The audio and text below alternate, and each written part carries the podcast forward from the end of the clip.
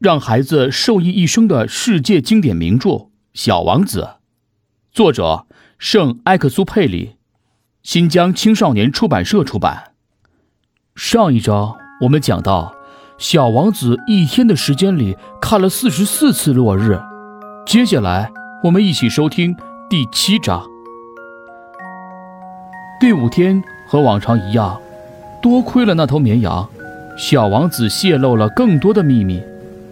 那天，突如其来的，他问了一个好像困惑了他许久的问题。他问：“羊如果吃灌木的话，那会不会也去吃花？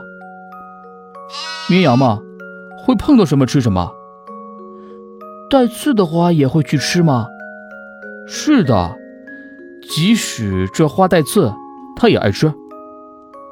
可那些刺还有什么用呢？”那时我正埋头苦干着，想拔出卡在引擎里的一个螺旋，心烦意乱。很显然，我的飞机损坏的太厉害了，而我的饮用水已经所剩无几，这是最糟糕的事。可那些刺还有什么用呢？小王子一旦问起一个问题，就从不会罢休。我正被那个螺旋搞得头昏脑胀。随口说了声：“刺哪里有用啊？花上长刺，纯粹是瞎胡闹。”啊！一阵静默。小王子看着我，恨恨地讲：“我才不相信你！花儿那么柔弱，它们是无辜的，它们总是拼命想长得最美，他们以为他们的刺是多么厉害的武器。”我没搭理他。只顾自言自语地说：“如果这个螺旋还不转，我就得用锤子把它硬砸下来。”小王子又一次打断我的思绪：“你真的相信那些花？”“哎呀，不信！我有点恼火。”“哼，我什么也不信。刚刚我是随口胡诌的，你没看到吗？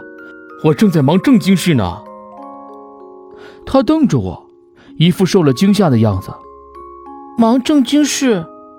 他朝我看来，我手里握着锤子，手指黑黑的，沾满了机油，弯着腰蹲在机器下面。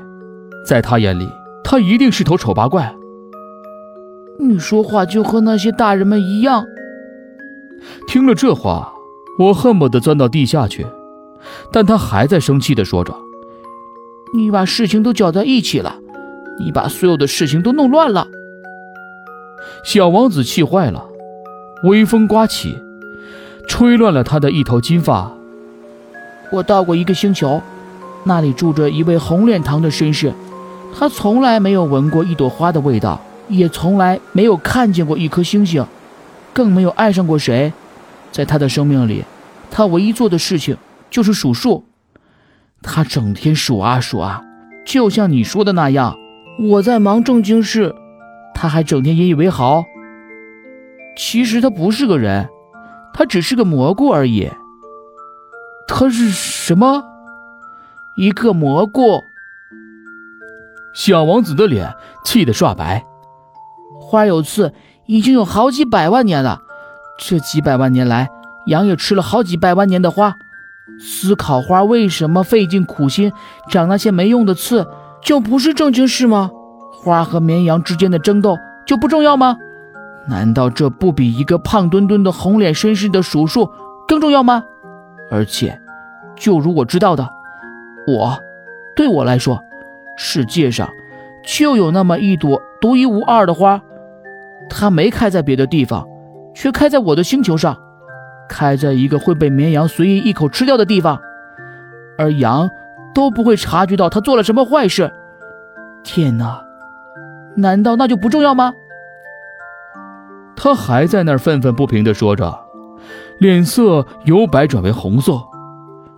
如果有人爱上这朵花，一朵生长于几百万、几千万颗星星中的花，对他来说，只要能仰头看到这些星星，就能使他快乐。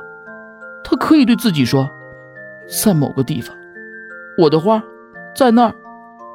可是，如果绵羊吞掉了那朵花，一眨眼间，所有的星星都会暗淡下来，而你竟然觉得那不重要。